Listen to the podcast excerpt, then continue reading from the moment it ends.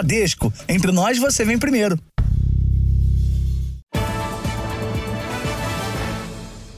Olá, boa noite. Boa noite. Um porteiro livrou um condomínio de um assalto numa área nobre de São Paulo.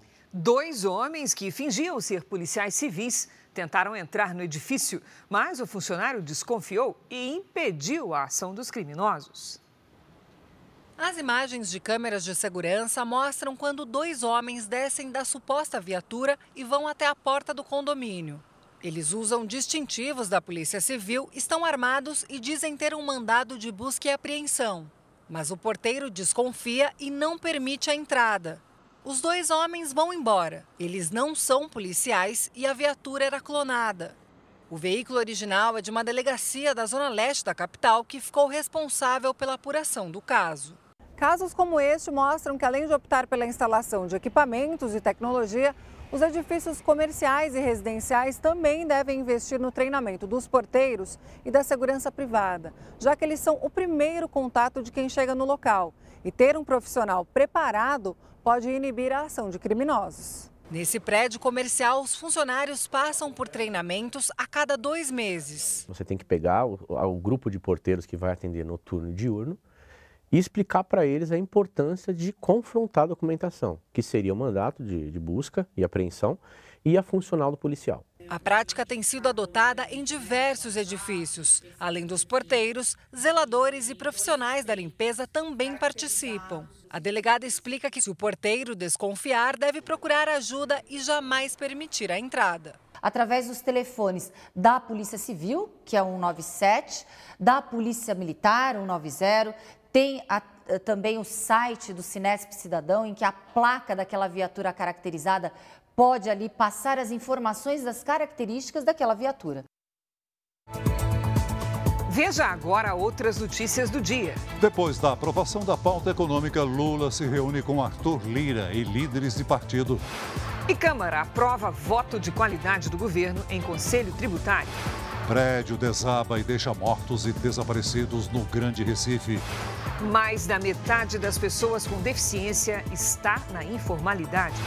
Estados Unidos vão enviar à Ucrânia armas proibidas em mais de 100 países. E na série especial, saiba quanto tempo o brasileiro perde em filas.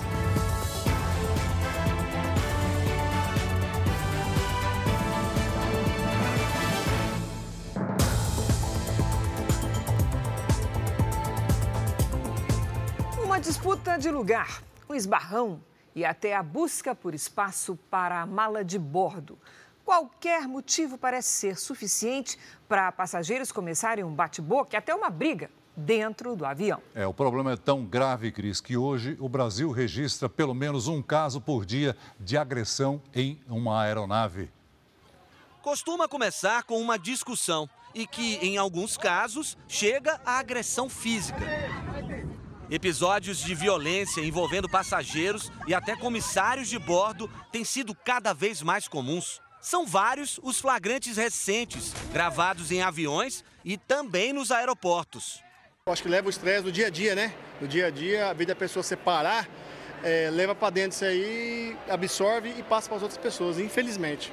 Somente nos três primeiros meses deste ano foram registradas 114 ocorrências em voos com tripulação brasileira, uma média de um caso por dia. E segundo a Agência Nacional de Aviação Civil, 25% dos atritos envolvendo passageiros e a equipe de bordo tiveram ameaças ou agressão física. No ano passado, foram pelo menos 585 episódios que resultaram em discussões e brigas em aviões. O aumento foi de mais de 92% em comparação com o ano de 2019, antes da pandemia. Silvia é comissária de bordo de uma companhia aérea há 25 anos e também dá aulas de emergência a bordo para novos profissionais. Ela conta que já testemunhou agressões. As duas famílias embarcaram quase simultaneamente e aí uma delas, né, um dos senhores reclinou a poltrona e o outro falando que não era o momento. Um ficou empurrando a poltrona do outro, o da frente levantou e já deu-lhe um tapa na cara. Quem tomou o tapa não ficou quieto, né? Foi para agressão também. Esta psicóloga estuda o comportamento agressivo das pessoas. Ela explica que o descontrole é provocado por vários fatores e está ligado à falta de empatia e à cultura do imediatismo. Nós temos algumas estratégias simples que podem ser usadas no aeroporto ou no avião. Então, o primeiro ponto é regule a sua respiração. O segundo ponto é tente se distrair, porque quando nós sentimos raiva, nós tendemos a ter ruminação mental. Em nota, a Agência Nacional de Aviação Civil diz que o comportamento indisciplinado em voo pode acarretar em perigo concreto à aeronave e aos passageiros. E que o problema é um fenômeno global que tem sido discutido em fóruns internacionais. Vamos conversar, ter mais paciência um com o outro, é mais amor ao próximo. Moradores do Rio de Janeiro tiveram uma semana marcada por intensos tiroteios. Hoje, um militar foi baleado durante uma ação para combater o tráfico de drogas e o roubo de veículos. Os confrontos já duram dois dias em Manguinhos, na Zona Norte. Um policial militar foi ferido e levado para uma ambulância blindada pelos próprios agentes. O estado de saúde dele é estável. A circulação dos trens chegou a ser interrompida. 194 alunos de duas escolas municipais da comunidade ficaram sem aulas. A ação é contra o roubo de cargas e veículos. A segurança foi reforçada nos acessos à comunidade, mas o clima ainda é tenso. Não pode trabalhar, a gente fica preso dentro de casa, as crianças ficam sem estudar, é, é muito ruim isso. Com as ações de hoje, as forças de segurança do Rio já somam pelo menos 12 operações de alto risco no estado em apenas cinco dias. Os agentes conseguiram recuperar 24 carros roubados e prenderam 10 integrantes de uma quadrilha que extorquia dinheiro e expulsava os moradores das próprias casas. Somente na capital foram mais de 10 operações das polícias civil e militar nas zonas norte e oeste. Na comunidade da Cidade Alta, a TV e a janela da casa de um morador foram atingidas por balas perdidas.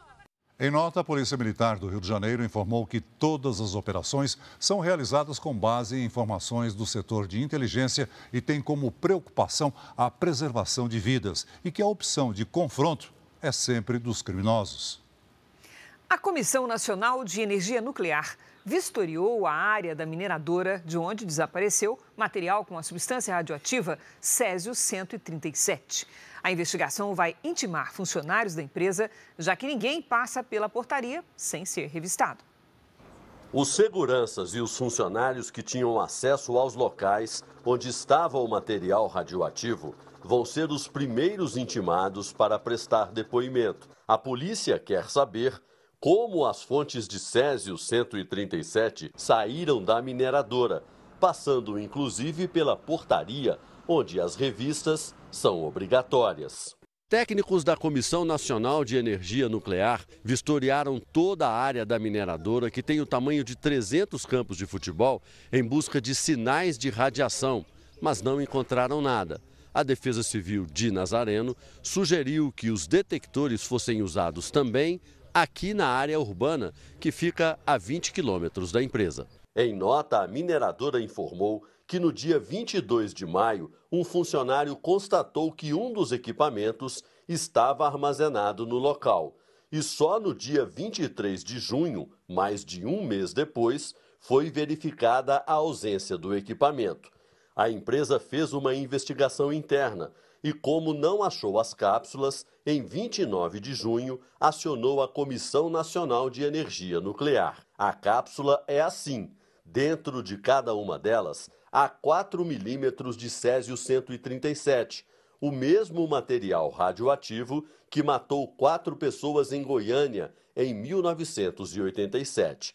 Segundo a Comissão Nacional de Energia Nuclear, o material de Nazareno é 275 mil vezes menos ofensivo que o de Goiás. Caso alguém encontre é, esse dispositivo armazenado em algum local, pode acionar a própria Comissão Nacional de Energia Nuclear. No nosso site existe um telefone de atendimento a emergências que funciona 24 horas por dia, assim como as autoridades locais que se deslocarão ao local para restituir a fonte aos seus proprietários.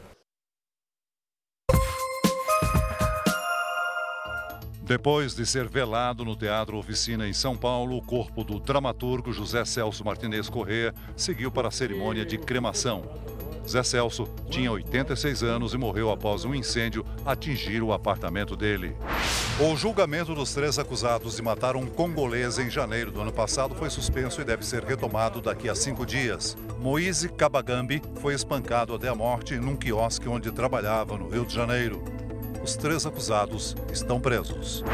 Um médico ginecologista foi preso na cidade de Formosa, em Goiás.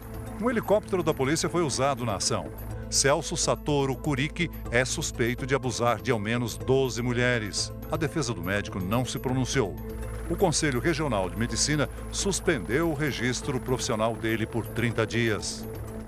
Os constantes reajustes nos planos de saúde têm obrigado as famílias a fazer uma escolha. Tirar os mais jovens da cobertura para manter os mais velhos com assistência médica. O boleto do plano de saúde dos pais sempre foi prioridade para Milka. Depois da internação do pai há três anos, ela contratou um convênio e deixa o dinheiro separado para pagar a fatura, que hoje está em quase 3 mil reais. E aí eu fechei esse plano. Quando eu comecei a pagar o plano, não era o valor que é hoje, assim, já, teve, já tiveram alguns aumentos mas eu já comecei a pagar caro. Com os aumentos constantes, as famílias estão fazendo malabarismos nas contas para manter os planos dos mais idosos. E uma das opções tem sido deixar os jovens desassistidos. Dados da ANS mostram que nos últimos 10 anos, quase 8% das pessoas entre 20 e 39 anos deixaram de ter plano de saúde. Já a contratação de convênios médicos para pessoas com mais de 60 anos ultrapassou os 30% no mesmo período. Se nós tivéssemos um trabalho mais efetivo da Agência Nacional de Saúde Suplementar, controlando e mudando este modelo para que esses planos também passassem a ser regulados, talvez nós tivéssemos, reajustes mais justos. Hoje nós não temos. No mês passado, a ANS, que é responsável por estabelecer o índice, definiu o limite de quase 10% para o período de maio de 2023 até abril do ano que vem, que vale para os planos individuais e familiares. Milka está sempre com o caderninho para organizar as despesas e tentar poupar para as emergências. Mas quando vem notícia de reajuste, ela já fica imaginando de onde tirar mais dinheiro para pagar. Não muda só o convênio deles, não aumenta só o convênio deles. Eu também tenho um convênio para mim e para meus filhos e também vai aumentar. Eu prefiro ir atrás de um outro freela ou me apertar um pouco mais para continuar pagando o convênio deles do que deixar eles sem esse recurso. A Agência Nacional de Saúde Complementar, ANS, não retornou os nossos contatos. A Câmara dos Deputados concluiu hoje a votação da primeira etapa da reforma tributária, que prevê a unificação e a simplificação da cobrança de impostos sobre o consumo. Esse é um tema que é discutido há décadas no Congresso. A votação foi concluída na tarde desta sexta-feira. A Câmara derrubou três das quatro tentativas de alterar o texto principal da reforma tributária. Por apenas um voto, a oposição conseguiu retirar da proposta um artigo que, na prática, prorrogava benefícios fiscais para montadoras de veículos instaladas nas regiões Nordeste e Centro-Oeste. As votações principais se estenderam pela madrugada. Em primeiro turno, a mudança na Constituição foi aprovada com apoio de 382 deputados, bem acima dos 308 votos necessários. 118 parlamentares foram contra. Na segunda votação, a margem foi um pouco menor, 375 votos favoráveis e 113 contrários. A reforma acaba com cinco tributos e cria dois impostos sobre valores agregados, um direcionado para a União e outro que vai ser dividido entre estados e municípios. Um conselho federativo vai distribuir os recursos. Serão três alíquotas: uma geral ainda não definida, outra reduzida em 60% para alguns itens, como os serviços de saúde, educação e transporte coletivo, e uma terceira com tributo zero para alguns medicamentos, alimentos da cesta básica e pequenos produtores rurais. Um novo imposto vai ser cobrado de bens e serviços prejudiciais à saúde ou ao meio ambiente como cigarros e bebidas alcoólicas. A proposta também cria um fundo para compensar perdas dos estados e das empresas. A reforma tributária agora segue para o Senado. A discussão vai ser retomada em agosto, depois do recesso parlamentar. Já recebi telefonema de senadores elogiando o texto da Câmara, dizendo que uma boa parte do pleito dos senadores o relator da Câmara já atendeu e que, portanto, eles têm, eh, também estão otimistas em relação à tramitação no Senado. A aprovação demonstrou mais uma vez o poder de articulação de Arthur Lira e a capacidade do presidente da Câmara em conquistar apoio. A equipe econômica do ministro da Fazenda e governadores como Tarcísio de Freitas, do Republicanos de São Paulo, também saíram fortalecidos. Mesmo sem se tratar de uma pauta ideológica, a reforma tributária deixou como derrotada a oposição, comandada pelo ex-presidente Jair Bolsonaro. Eu liguei para ele, mandei uma mensagem, eu liguei para ele, colocando justamente, sem fazer nenhum juízo de valor, nem pedindo posicionamentos, que essa reforma nasceu no governo dele, que essa reforma foi tocada dentro do Congresso Nacional. O Congresso Nacional ainda vai discutir mudanças nos impostos sobre a renda e que incidem na Bolsa de Valores. A votação dessa semana é considerada histórica. Sempre foi grande o receio de estados e municípios de perderem autonomia e recursos e de diversos setores empresariais que temiam pagar mais ou ficar sem incentivos fiscais. Para mudar esse sentimento, foi fundamental a negociação de um longo período de transição, que será de até 50 anos, no caso de estados e municípios.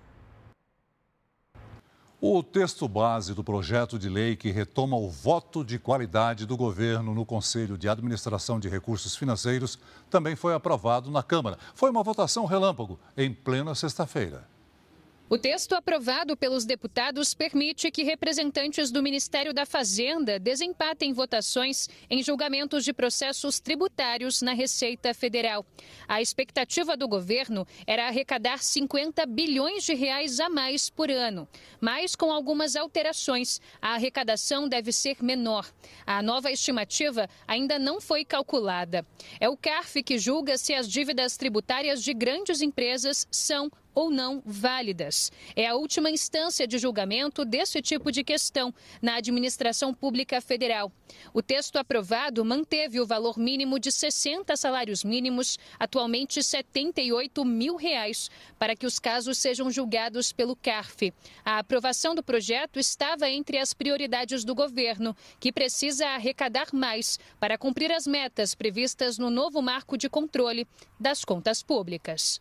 O projeto prevê que quando uma empresa ou pessoa física perder uma causa no CARF por conta do voto de desempate, a multa e os juros serão cancelados, desde que o contribuinte manifeste em até 90 dias o desejo de quitar a dívida. O pagamento poderá ser feito em até 12 meses. Se houver atrasos, aí os juros serão cobrados do devedor.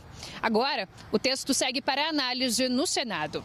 Nós já tivemos em outras oportunidades né, o desequilíbrio pró-fisco. Depois a mudança trouxe um desequilíbrio pró-contribuinte.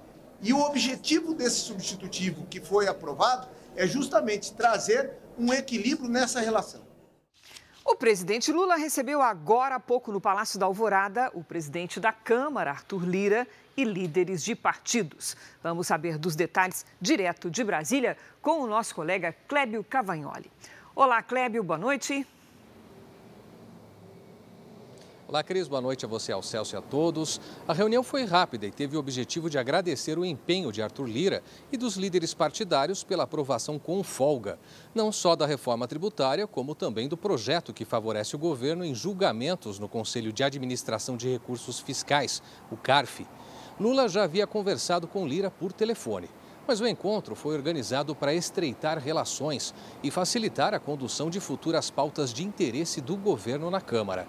Participaram, participaram do encontro representantes do PT, Republicanos, Solidariedade, PP, União Brasil, PSB, MDB, PSD, PV e PCdoB. A prioridade do Planalto agora é começar a articulação para aprovar o novo marco fiscal. Lula tem sido aconselhado a liberar recursos para emendas e também acomodar indicações nos ministérios para melhorar o apoio do Congresso, no Congresso, aliás, no próximo semestre. Cris, Celso. Obrigada, Clébio. O governo federal anunciou o fim do programa de venda de carros com descontos. A estimativa é de que 125 mil automóveis tenham sido vendidos em 30 dias. Inicialmente, o prazo previsto era de quatro meses, mas as vendas dispararam. Os descontos de até 8 mil reais foram aplicados para veículos com valor de no máximo 120 mil reais. Dos 800 milhões de reais previstos para o programa, o governo liberou 650 milhões. Os 150 milhões restantes serão usados para compensar a perda de arrecadação em impostos. O vice-presidente Geraldo Alckmin afirmou que o programa foi um sucesso. Acho que o programa salvou emprego, impulsionou aí a, a indústria, facilitou a população com imposto menor a poder adquirir. O carro é um instrumento de trabalho também para muita gente e ajudou uma indústria que é com uma cadeia produtiva longa e fundamental. Segundo o governo, a última semana de junho foi o período com maior venda de veículos leves dos últimos 10 anos. Mais cedo, o ministro da Fazenda, Fernando Haddad, deixou claro que não há mais dinheiro para as montadoras. Mas o programa segue até setembro para a troca de caminhões e ônibus. Para caminhões, foram utilizados 100 milhões dos 700 milhões de reais disponíveis. Já para ônibus, do total de 300 milhões, 140 milhões já foram solicitados. Nesses casos, o crédito só é concedido com a entrega dos veículos antigos. Os Estados Unidos anunciaram hoje que vão enviar bombas de fragmentação para a Ucrânia. A munição é proibida em mais de 120 países. A decisão polêmica foi revelada hoje durante entrevista do conselheiro de segurança dos Estados Unidos, Jake Sullivan, afirmou que o envio é um pedido da Ucrânia e acusou Moscou de usar o artefato no território ucraniano. A diferença é que vamos fornecer munição com uma taxa de falha muito menor do que a usada pela Rússia, disse Sullivan. As bombas de fragmentação têm esse nome porque liberam dezenas de projéteis menores que se dispersam por uma área extensa. Só que parte dessas bombas menores não detona na hora, pode explodir depois e atingir civis. Organizações internacionais de direitos humanos, como a Cruz Vermelha, condenam o uso de bombas de fragmentação. Em 2016, um acordo para abolir o material bélico foi assinado por mais de 120 países. Os Estados Unidos não fazem parte do acordo, mas alegam que esse tipo de armamento não é utilizado há quase 20 anos e é justamente o estoque americano que vai ser encaminhado aos militares da Ucrânia. As Nações Unidas também se manifestaram contra o uso do equipamento. Na linha de frente, a Ucrânia disse que as tropas do país avançaram cerca de um quilômetro em Bakhmut. Já o presidente Volodymyr Zelensky viaja pela Europa em busca de apoio para a candidatura de Kiev a uma vaga na OTAN, aliança militar que inclui europeus e os Estados Unidos. Para Zelensky, a falta de unidade do grupo é uma ameaça à segurança global. Aliança. O mês de junho foi o mais quente da história em todo o mundo. As temperaturas bateram recordes tanto em terra quanto nos oceanos. O planeta registrou temperatura média de 16,51 graus Celsius em junho. O recorde anterior havia sido registrado em 2019.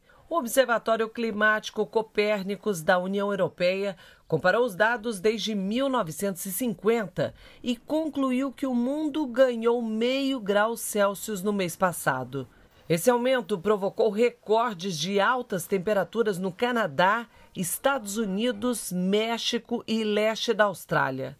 As temperaturas também bateram recordes aqui no Reino Unido. Os britânicos acabam de enfrentar o mês de junho mais quente desde 1976. Hoje, a Agência de Segurança de Saúde emitiu um alerta de calor. Até domingo, os termômetros devem passar dos 30 graus. Pode não parecer tão quente para os padrões brasileiros, mas para os ingleses que não estão acostumados, o tempo quente e seco preocupa. Este casal aproveita o sol, mas sabe que será um verão difícil. Nunca tivemos nada parecido. Aquecimento na terra e nos oceanos, que absorvem 90% do calor produzido pelo homem. Os especialistas apontam vários fatores como responsáveis por essas alterações: as mudanças climáticas e fenômenos como é o ninho, que aumenta a temperatura do Oceano Pacífico. E se junho foi quente, julho deve ser ainda mais. Só esta semana foram três recordes diários batidos. Amanhã, às 10 da noite, aqui na tela da Record, um programa especial vai mostrar o que acontecia nas nações em volta do reino de Davi e revelar costumes desses povos do mundo antigo. Rituais ocultos. O sacrifício infantil, eu acho que é um dos que mais nos choca. Existia ali muita imoralidade sexual. Essa coisa toda era comum nas outras nações, o que hoje a gente sabe que é errado. Povos da antiguidade e todos esses povos acabam tendo múltiplos deuses. Diante de uma nação com outros valores. Israel que chega com uma ideia de se adorar um único Deus. Espada pelo Senhor! É um Deus que age por meio de um povo pequeno para fazer uma coisa grande que atinge todas as nações. Nações em conflito. Israel e os povos vizinhos no tempo dos reis. Amanhã, às 10 da noite, aqui na Record TV. Veja a seguir: desabamento de prédio deixa mortos e feridos no Grande Recife. Em São Paulo, o homem tenta separar briga e é morto por policial em posto de combustíveis. Rio Grande do Sul em alerta para a chegada de um ciclone. Moradores de áreas de risco são orientados a procurar abrigo. E na série especial, as filas invisíveis e o tempo de vida roubado de quem mais precisa.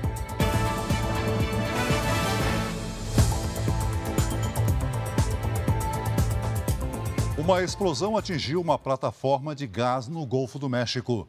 O incidente foi confirmado pelo presidente mexicano Miguel López Obrador. Ao menos seis pessoas estão feridas, segundo a petroleira estatal Pemex. Há relatos de desaparecidos. Dez navios foram deslocados para controlar as chamas. Mais de 300 pessoas trabalham na plataforma que fica na costa entre os estados de Tabasco e Campeche. Cena impressionante na Índia. Duas pessoas morreram e outras três ficaram feridas após duas pedras caírem de um barranco, atingindo três carros parados no congestionamento. O flagrante foi registrado pela câmera do painel de um outro veículo. O local do acidente é conhecido pelos deslizamentos de terra e desmoronamentos. O Ministério da Saúde anunciou, que, o, anunciou hoje que vai substituir as gotas da vacina contra a poliomielite pela versão injetável. A mudança será feita de forma gradual a partir do ano que vem. A vacina em gotas se popularizou com as campanhas com personagens Zé Gotinha. A forma injetável já é aplicada em três doses, aos dois, quatro e seis meses de vida. E a versão oral é usada como reforço aos 15 meses e aos 4 anos de idade. Mas a partir de 2024 serão quatro aplicações injetáveis, sem a necessidade da dose de reforço aos 4 anos de idade. Segundo o Ministério da Saúde, apesar da troca, o personagem Zé Gotinha vai permanecer para incentivar as campanhas de vacinação. Um homem morreu numa briga em um posto de combustíveis em São Paulo. Ele tentou fugir com a arma de um policial civil e foi baleado. Madrugada em São Paulo, dois homens conversam em um posto de combustíveis. Num determinado momento, o papo vira uma discussão.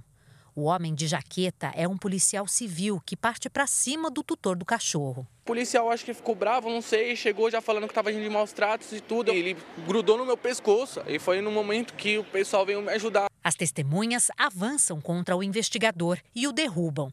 Neste momento, o policial é desarmado. O homem pega o revólver e volta para frente da loja de conveniência. Em dois momentos, ele ameaça atirar no agente. O policial já foi correndo em direção ao cara da moto. O cara se assustou, puxou a arma, mas não atirou. Na hora que ele puxou a arma, eu já dei um grito na hora. Eu falei assim: não atira, não atira, não atira. Só aguarda e vai embora. Nesse momento, outra câmera mostra o policial pegando uma segunda arma que estava na canela. Quando o homem que o desarmou passa de moto, ele atira. Após o disparo, a polícia militar chega ao posto. Sidney Souza Júnior tinha 26 anos e não resistiu. O caso está sendo investigado pelo Departamento de Homicídios e Proteção à Pessoa. O policial civil prestou depoimento agora à noite e não ficará preso. Ele deve responder por morte com intervenção policial e por legítima defesa. Ele só queria sair dali com a arma para ninguém morrer. E acabou que ele perdeu a vida dele. perdeu a vida dele. Foi um covarde. Esse policial não pode ficar impune. A advogada do policial que matou o rapaz alegou que ele agiu em legítima defesa. Um relatório mostra que cerca de 60% dos inquéritos policiais sobre mortes de crianças e adolescentes não foram concluídos no Rio de Janeiro. A conclusão dessas investigações é fundamental para que os casos cheguem à justiça e os culpados sejam punidos. Seu Neilton aguarda o julgamento dos acusados pela morte do filho. É complicado você passar três anos à espera de, de uma justiça, à espera de acontecer algo para tentar minimizar a dor que sentimos. João Pedro Matos Pinto tinha 14 anos quando foi baleado no complexo do Salgueiro, na região metropolitana do Rio. O crime aconteceu em 2020 e, mesmo com a grande repercussão, o inquérito que apontou policiais como os autores dos tiros levou um ano e meio para ser concluído. Segundo um relatório da Defensoria Pública do Rio, seis em cada dez inquéritos policiais sobre mortes de crianças e adolescentes ficam sem resposta no Estado. São meninos e meninas de até 17 anos, vítimas de homicídios em que os responsáveis pelos crimes não são punidos. Em alguns casos, a investigação já dura mais de duas décadas. Dos 15.614 casos registrados desde 1999, mais de 9.400 seguem sem solução. A média de espera chega a quase 10 anos. O estudo tem como objetivo verificar a aplicação da Lei Ágata de 2021, que determina prioridade à investigação desses crimes. A lei leva o nome da menina morta por um tiro de fuzil durante uma operação policial no Complexo do Alemão, em 2019. Mas desde a implantação da lei, houve pouco avanço. De 2021 até maio deste ano, apenas 114 casos foram finalizados. A Polícia Civil informou que criou novas metodologias investigativas a fim de auxiliar o trabalho policial e ampliar a eficácia.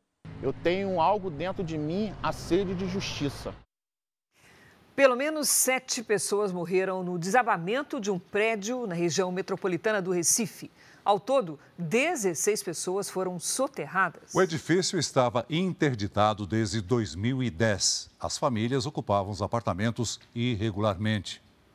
Eram seis e meia da manhã quando uma câmera de segurança registrou o desabamento na cidade de Paulista o prédio vem abaixo rapidamente. Na sequência, uma nuvem de poeira toma a rua. A primeira vítima foi resgatada pelos moradores. A gente levantou a placa de coisa e retirou ela. Mas ela estava bem, né? Em poucos minutos, os bombeiros chegaram para dar início ao trabalho de resgate. Ainda pela manhã, foram encontrados três corpos: o de um garoto de 12 anos, uma mulher de 45 e um homem de 44 anos. A morte foi exatamente o, o, o, a compressão do, do, desmoronamento do prédio, foi que provocou é, a morte das vítimas. Outras quatro pessoas foram retiradas vivas dos escombros, mas um jovem de 18 anos morreu no hospital no fim da tarde. A chuva torna a busca por sobreviventes ainda mais difícil. A chuva é um ponto de dificuldade, mas o Corpo Bombeiro está aqui preparado, independente do terreno, independente do tempo. O prédio foi construído sem vigas ou pilares, ou seja, a estrutura só era sustentada pelas paredes. Esse prédio foi interditado em 2010 e foi realizada uma atualização em 2018. Há três meses, outro edifício desabou na cidade vizinha, Olinda. Seis pessoas morreram. Desde a década de 70, cerca de 20 edificações construídas dessa maneira já desabaram no Grande Recife. Os bombeiros tentam há 14 horas resgatar as pessoas que ficaram soterradas nos escombros do prédio. Cinco ainda estão desaparecidas. A repórter Priscila Assis acompanha o trabalho das equipes. Olá, Priscila, boa noite. Boa noite, Cris, Celso. Olha, 100 integrantes do Corpo de Bombeiros e muitos voluntários trabalham para a remoção desses escombros. Agora há pouco, uma adolescente de 15 anos foi resgatada viva. Pelo menos 10 horas, os socorristas trabalharam para poder resgatá-la dos restos da estrutura. Entre os cinco desaparecidos, há adultos, crianças e adolescentes. Ao menos sete pessoas morreram. Os últimos corpos foram localizados agora à noite. Os bombeiros pretendem continuar os trabalhos de resgate durante a madrugada. De acordo com as equipes, um dos blocos do prédio desabou totalmente e o outro foi destruído parcialmente.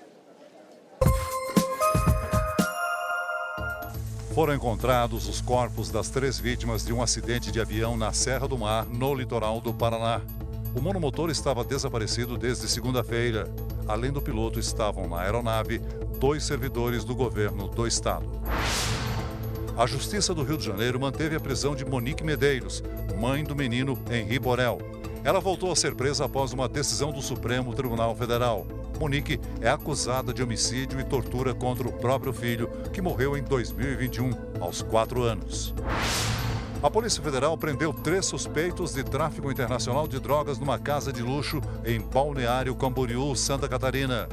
Investigações apontam o envolvimento deles com uma facção que age na fronteira com o Paraguai. A Prefeitura de Atalaia, em Alagoas, decretou estado de emergência por causa da forte chuva que atingiu a cidade. Essa casa desabou com a força da água. Ninguém ficou ferido. Pelo menos 400 famílias tiveram que sair de casa. Veja a seguir: o Brasil tem mais de 18 milhões de pessoas com deficiência. E na série especial, das lotéricas às agências do INSS. Filas que nunca acabam e roubam o tempo do brasileiro.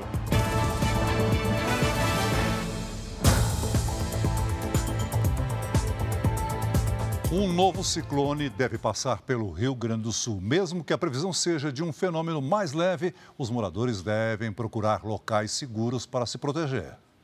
Ângela e Celso moram em Caraá, no litoral gaúcho. Há um mês, perderam a casa em que moravam. Eles estavam em outra cidade quando a estrutura foi completamente destruída durante a passagem de um ciclone extratropical.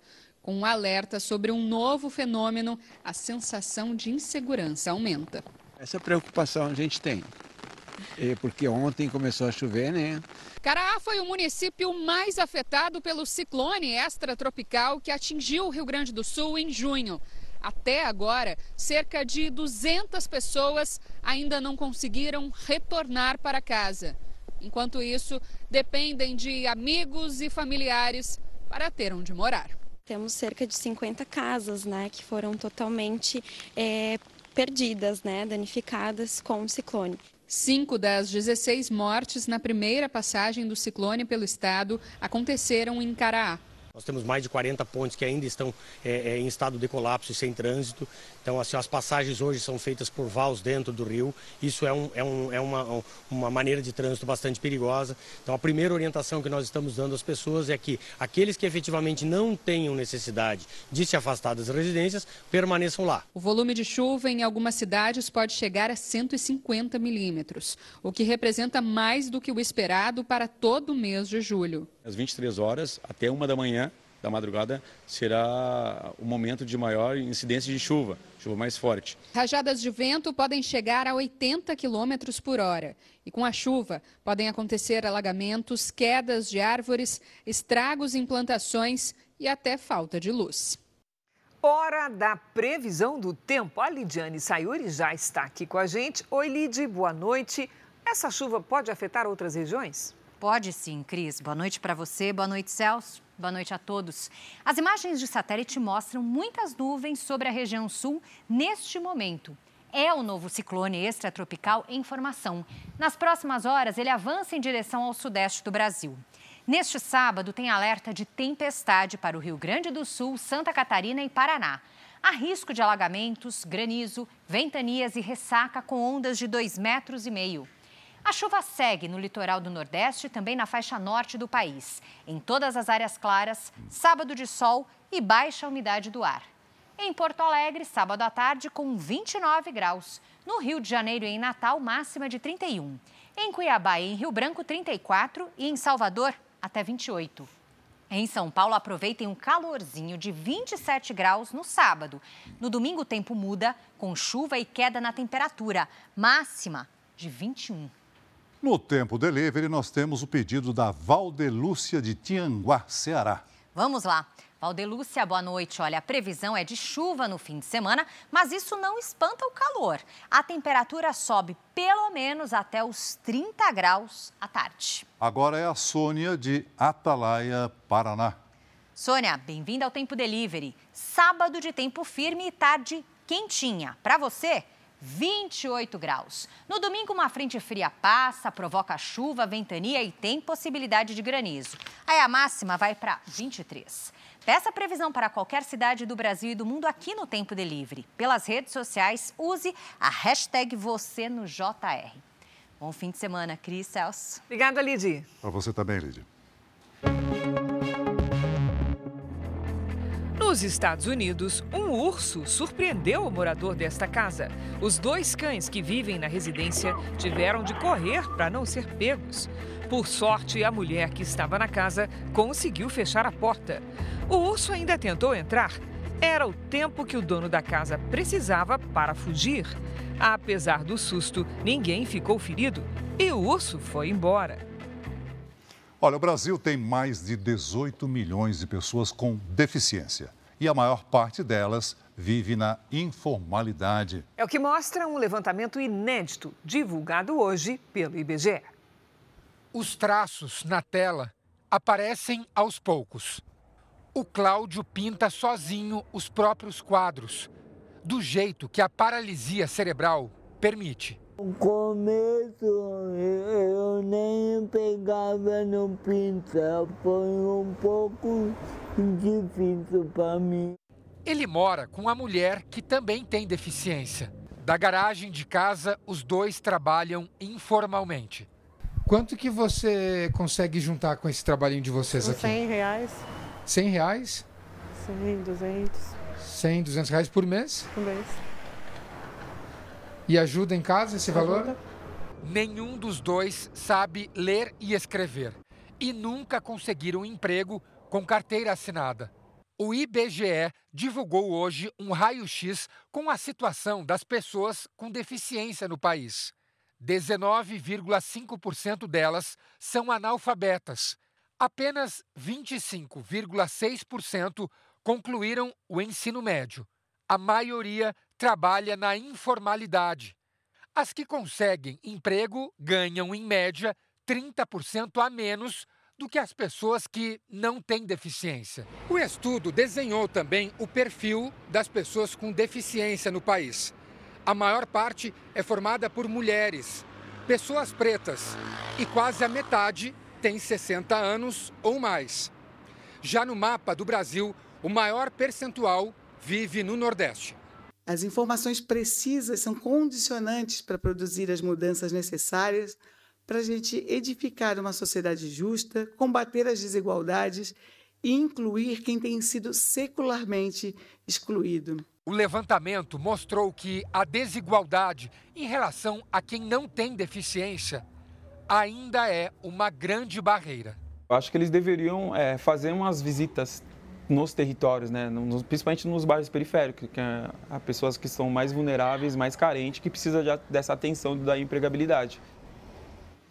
Alunos de uma escola pública do Pará detectaram a passagem de um novo asteroide. A descoberta foi feita durante uma pesquisa que envolve um programa da NASA, a Agência Espacial Norte-Americana.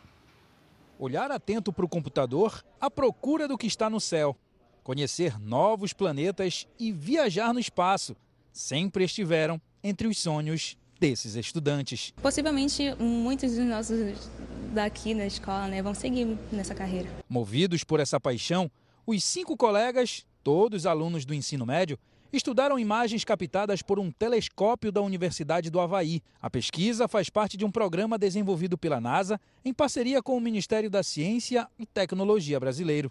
No meio das análises, a surpresa: o grupo conseguiu identificar um novo asteroide. Os nossos alunos conseguiram, na primeira semana de análise, fazer a descoberta de um asteroide e esse asteroide foi nomeado com o nome de um nosso aluno, Luiz Felipe Gurjão Bahia, chamado agora de LUI 0005.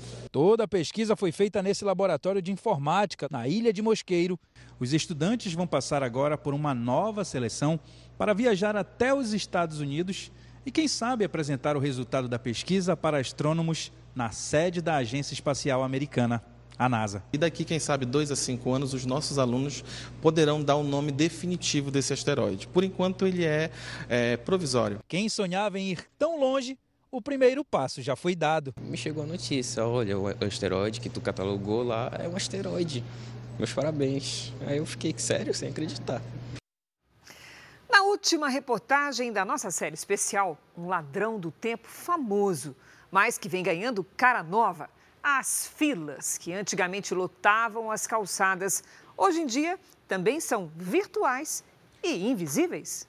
No INSS, milhões de brasileiros aguardam a resposta de um benefício que pode melhorar a qualidade de vida. E no maior porto do país, a espera para descarregar os caminhões chega a levar dias. Um tempo que fica estacionado no terminal.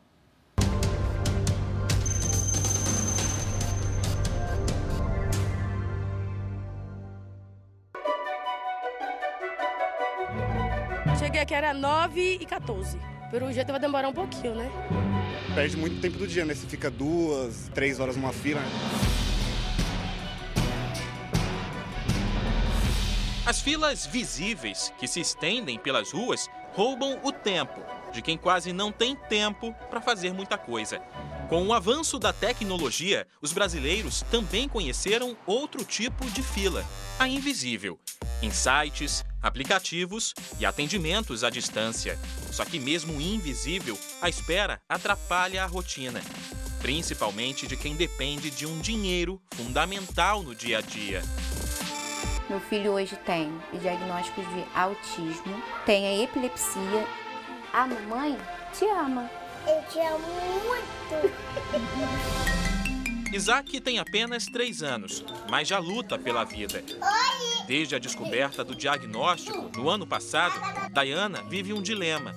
Como ter tempo de trabalhar para pagar as contas e dar todo o apoio necessário ao filho. As terapias dele são era para ser feita três, quatro vezes na semana. Ele faz uma vez na semana, porque é o que eu posso pagar. A saída seria o benefício de prestação continuada, concedido pelo INSS para idosos em situação de pobreza e pessoas com deficiência. A garantia de um salário mínimo poderia ajudar no tratamento. Diana procurou a Previdência Social em julho do ano passado mas diz que teve o pedido negado. Hoje, ela ainda aguarda uma revisão para ter acesso ao benefício. É a única resposta que a gente escuta. Tem que aguardar. Só que enquanto isso, tá. Meu filho precisando de fisioterapia, meu filho precisando de remédio. E não tenho recurso, não tenho de onde tirar, porque eu tive que parar a minha vida para poder cuidar do meu filho. Em todo o país, a lista de pedidos de acesso à Previdência é grande. Mais de 2 milhões e 500 mil brasileiros aguardam uma resposta. A título de comparação, se o Maracanã fosse uma agência do INSS, a fila de pessoas a serem atendidas daria mais de 1.300 voltas no estádio. Hoje, nem sempre é preciso ir até as agências. Quase tudo é marcado pela internet. Por isso, fica difícil ver quem está à frente e quando a vez vai chegar. As filas não serão resolvidas do dia para a noite, sem investimento e muito menos sem uma regulamentação própria. Não dá também para permitir que fique sem um prazo, sem um instrumento de regulação disso, porque senão também processos passam na frente, não tem uma fila bem formada e pessoas podem sair prejudicadas em relação a outros. As filas são um problema que se arrasta por gerações. Cansa, ah, cansa, como cansa. Agora e o serviço, como é que fica? Não posso ter dinheiro de condução para ficar indo e voltando, né? Acho que deveria andar mais rápido. Para muitos, tempo é dinheiro. E ficar na fila do banco, então, é um baita prejuízo. É de tempo, né? Uma hora, uma hora e pouco que você perde numa fila já rouba o tempo, sim. E o que dizer de filas que roubam ainda mais tempo? Esse é o maior estacionamento de caminhões do Porto de Santos. Tem 443 mil metros quadrados de área. Aqui chegam a ficar parados, esperando para descarregar, quase 2 mil caminhoneiros. E essa espera, no mínimo, é de seis horas. Mas pode chegar até alguns dias, porque o motorista precisa aguardar a liberação do terminal portuário. Que, que vocês estão fazendo aí? Me conta. Um café, hein? Passar o tempo, senão estressa, né? A gente fica conversando com o outro, relembrando o passado, as brincadeiras, né? E assim vai passando o tempo, né? Chuva, excesso de caminhões, problemas operacionais. Vários fatores aumentam o tempo de parada no porto. Espero descarregar hoje, né? Porque já está fazendo 24 horas. É tempo perdido, né? Perde dinheiro. Para o Marcos, pelo menos desta vez, a espera não será solitária. Ele deixou os quatro filhos em Mato Grosso do Sul, mas trouxe a mulher. Não é sempre que ela pode vir, mas quando ela vem eu gosto muito. No, a, o tempo de espera a gente nem vê. Mexe no celular, joga, né? É, conversamos bastante, coisas que às vezes a gente não tem tempo para conversar em casa, que a gente tem tempo de sobra pela espera, né? Se eles pudessem escolher onde gastar um tempo juntos, certamente não seria no caminhão nem no estacionamento. Gostaria da gente estar só pensando na gente mesmo, passeando. Eu queria estar em casa com a família, né? É, a vida é essa. É uma espera. É, uma espera, né?